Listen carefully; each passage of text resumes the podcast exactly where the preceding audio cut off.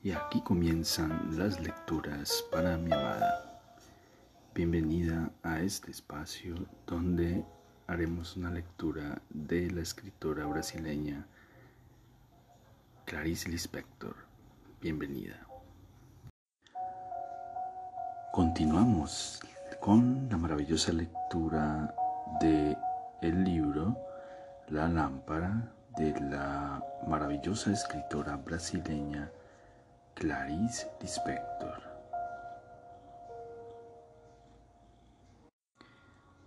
Daniel llevó a Rute a Brejo Alto y allí se casaron. Virginia no asistió a la boda, simple, sin ceremoniales. Daniel la avisó sin mirarla a la cara. Ella comprendió que no tenía que ir y se quedó en la ciudad, no como quien dice yo me quedo. Se quedó sin acordarse de ir o de quedarse. Su padre sabía que ella estudiaba y, quién sabe, tal vez encontraría un marido. Pero ella solo conocía a las viejas primas. Vicente apenas existía. Estaba sola en la ciudad en el cuarto colgado en un tercer piso. Entonces atravesó un periodo que sí podía llamarse muy triste.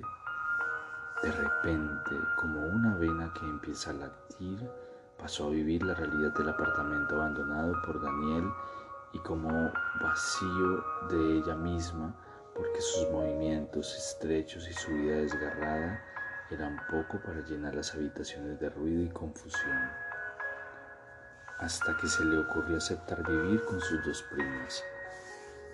Esa mañana se preparó, se lavó, hizo las maletas con la oscura sensación de entrar por fin en el colegio interno con que la amenazaban de pequeña. Pidió un taxi y, sonándose, lanzó una mirada más al edificio cuadrado, claro y viejo donde ella y Daniel habían sido por última vez hermanos. El coche traqueteaba, las maletas amenazaban con despeñarse sobre ella y herirla. Ella pensaba cómo había cuidado del apartamento para Daniel, cómo lo esperaba para la cena, cómo ese recuerdo era ahora extraño y poco familiar, y cómo ella ahora se precipitaba hacia algo tan nuevo como un nuevo cuerpo donde se presentía que no podría existir por mucho tiempo. Con secreto horror, pensativa, se veía cada vez más parecida a Esmeralda, imitando el destino de su madre. El viejo coche entraba finalmente en la calle polvorienta. La mañana ascendía. En breve vería aquella pobre casa que solo había visitado rápidamente con miedo de contagiarse. Solo dos veces durante tanto tiempo en la ciudad era de esas casas donde uno intentaba sentarse en el borde de la silla, donde se sorprendía evitando tocar los jarrones de flores y bebía con cautela un vaso de agua hasta la mitad.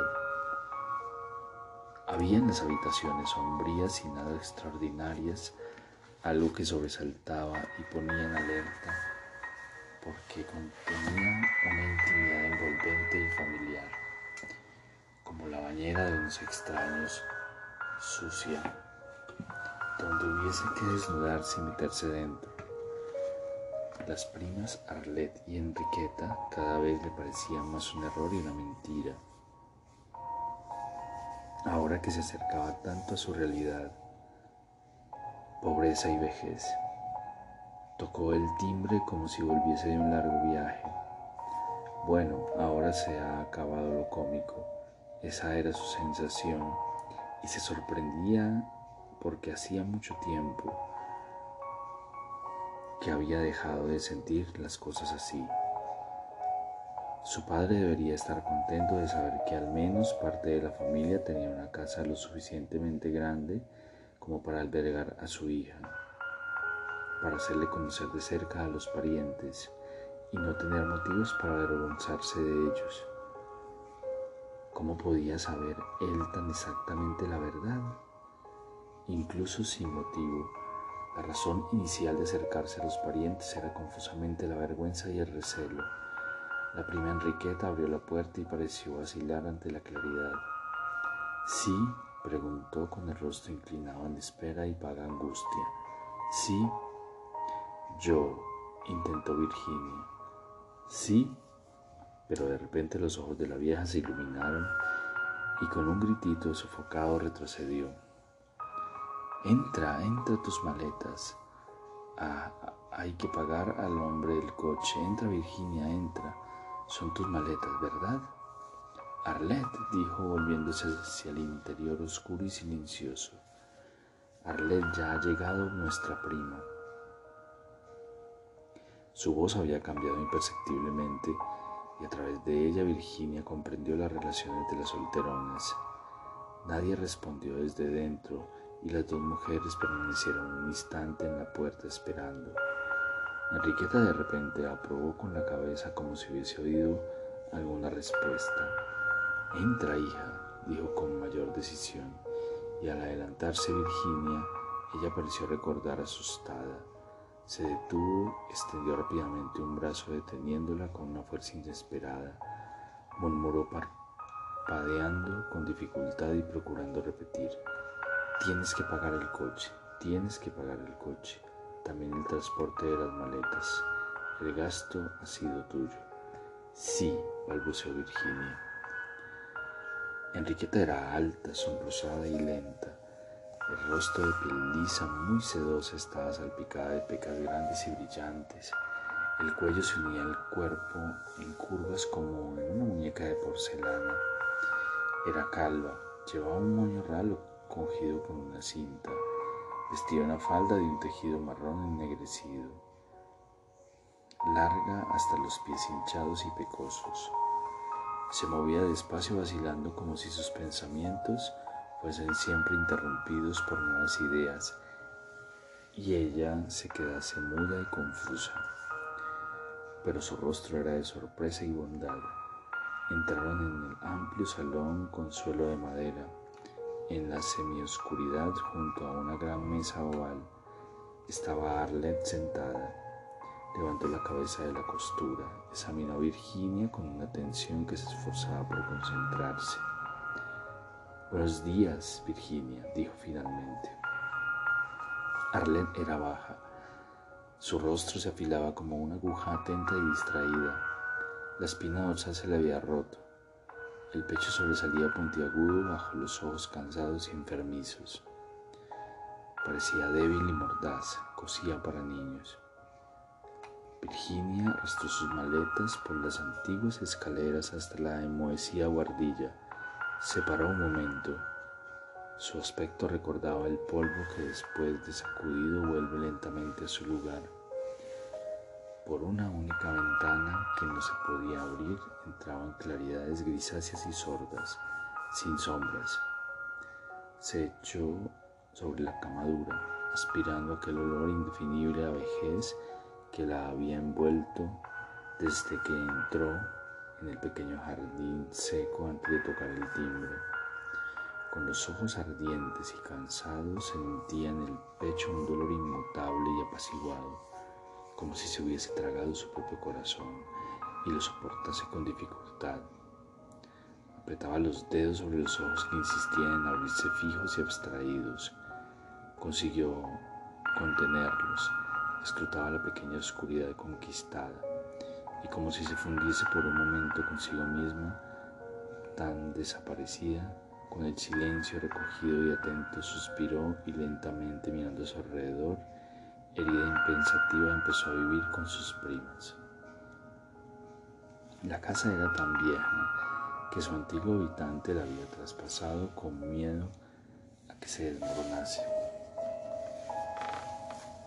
Debajo de la guardilla de Virginia, que terminaba la construcción de en triángulo, se encontraba la sala donde las primas habían instalado el atelier de costura. Esta habitación sombría y polvorienta parecía aún más decadente que el resto de la casa. La luz entraba escasa de una ventana enrejada casi hasta el techo. Como en la guardilla, las tablas del suelo no se unían perfectamente Virginia se agachaba, pegaba un ojo a la grieta y veía como un cuadro extraño y profundo a las dos solteronas cosiendo, la larga mesa desnuda, la cafetera debajo, bajo el calentador acolchado, la suciedad, los retales dispersos, la máquina de coser movida por el pie perezoso de Enriqueta vibraba en el aire, parecía levantar polvo y una leve luz a su alrededor. Virginia se incorporaba de un salto, apretando los labios coléricos con el dorso de la mano, y el cuarto retumbaba bajo la fuerza de sus pasos. Enriqueta gritaba desde abajo como una voz que parecía siempre emocionada por un instante, temblor. La casa se va a caer, Virginia. Una mañana el día empezaba lluvioso y las gotas de agua se deslizaban por los cristales. Ella bajó tarde a desayunar, pálida e inexpresiva, con aquel aire resignado y altivo que los días con las primas le habían, le habían dado. Arlet la miró un instante y de repente, sin motivo, como si hubiese contenido, hasta entonces con dificultad, le dijo en voz baja y brusca, que no coses con nosotras? Enriqueta se interrumpió asustada, la cafetera en la mano. Arlet, Arlet. Virginia las miraba muda. Entonces, entonces ella se decía mareada de ira. Entonces ellas querían arrastrarla, subyugarla, querían. No sé se relanzó con violencia sofocada. Arlet y Enriqueta cruzaron una mirada de exagerada sorpresa. Después, con el aire de quien no puede disimular lo cómico, pues te enseñaremos, gritó Arlet levantando el pecho viciado. Virginia palideció, cerró los ojos oscurecidos. Dios mío, ¿de dónde venía aquella fuerza? Ella siempre había sido sosegada. En ese momento odiaba con tanto placer a las dos viejas que sumergida en una oscura sensación extraordinaria de profundidad y de pecado le respondía cualquier cosa. Sí, sí. Y entonces fue obligada a sentarse y abordar junto a ellas. Sus manos poco hábiles marcaban los puntos toscamente. Sus manos poco hábiles marcaban los puntos toscamente, los ojos en dirección a la ventana, Enriqueta delicada deshacía sus nudos y le daba la prenda de nuevo. Arlet la observaba con los ojos fruncidos, el rostro enfermo avivado de alegría. Aunque el hambre hiciese palidecer a Virginia, el almuerzo y la cena no verían su hora adelantada. Cuando el reloj daba la una, Enriqueta se levantaba, dejaba la costura sobre la silla y lentamente se dirigía a la despensa que se perdía en tinieblas. Abría su puerta y cogía algo de comer, frío y sin olor. El café se traía de la cocina y estaba oculto bajo una extraña capucha que parecía mirar y sonreír, gruesa de polvo. La misma sala de costura olía a polvo mojado, a moho, a tejido nuevo y a café con boniato frío. Virginia se levantaba hambrienta y mareada del almuerzo Sentía que su cuerpo incontrolable y joven exigía lleno de cólera. Sin embargo, ella envejecía, perdía el color y era una mujer. El domingo por la tarde no trabajaban. La casa estaba silenciosa. Enriqueta se sentaba al fondo del patio, con las manos cruzadas descansando. Virginia había ido al jardincito. Las plantas marchitas le recordaban la frondosidad de la granja y ella respiraba profundamente, el rostro vuelto hacia una dirección que le parecía ser el camino de vuelta. Pero la ciudad, ¿dónde estaba la ciudad?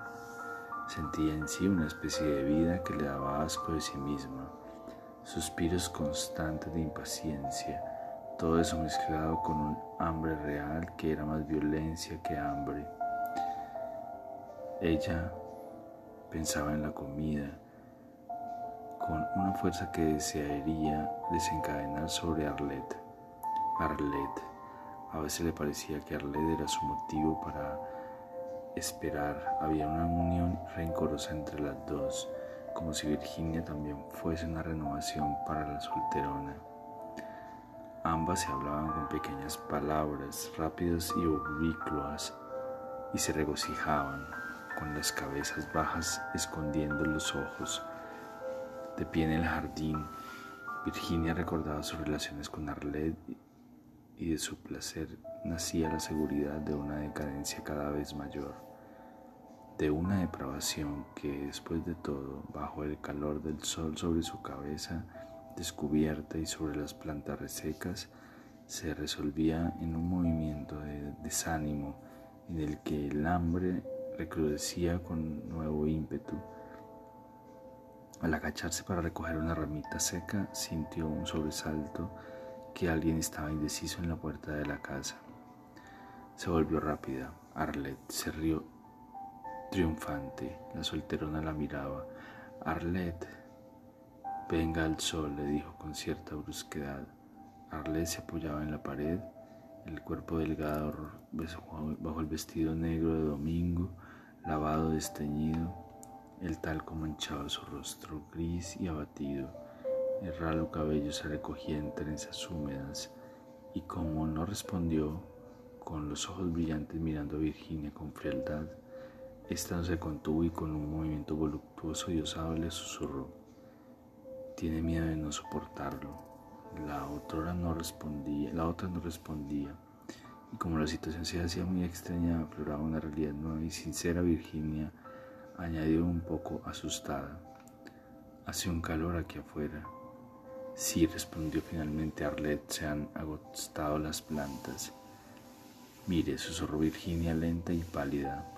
Me voy de aquí. Tengo hambre. ¿Sabe lo que es hambre?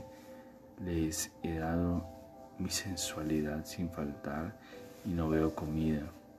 Desde hace no sé cuánto tiempo. A eso no hay derecho. Solo por la miseria de la guardilla casi todo mi dinero y encima esa porquería de tener que bordar.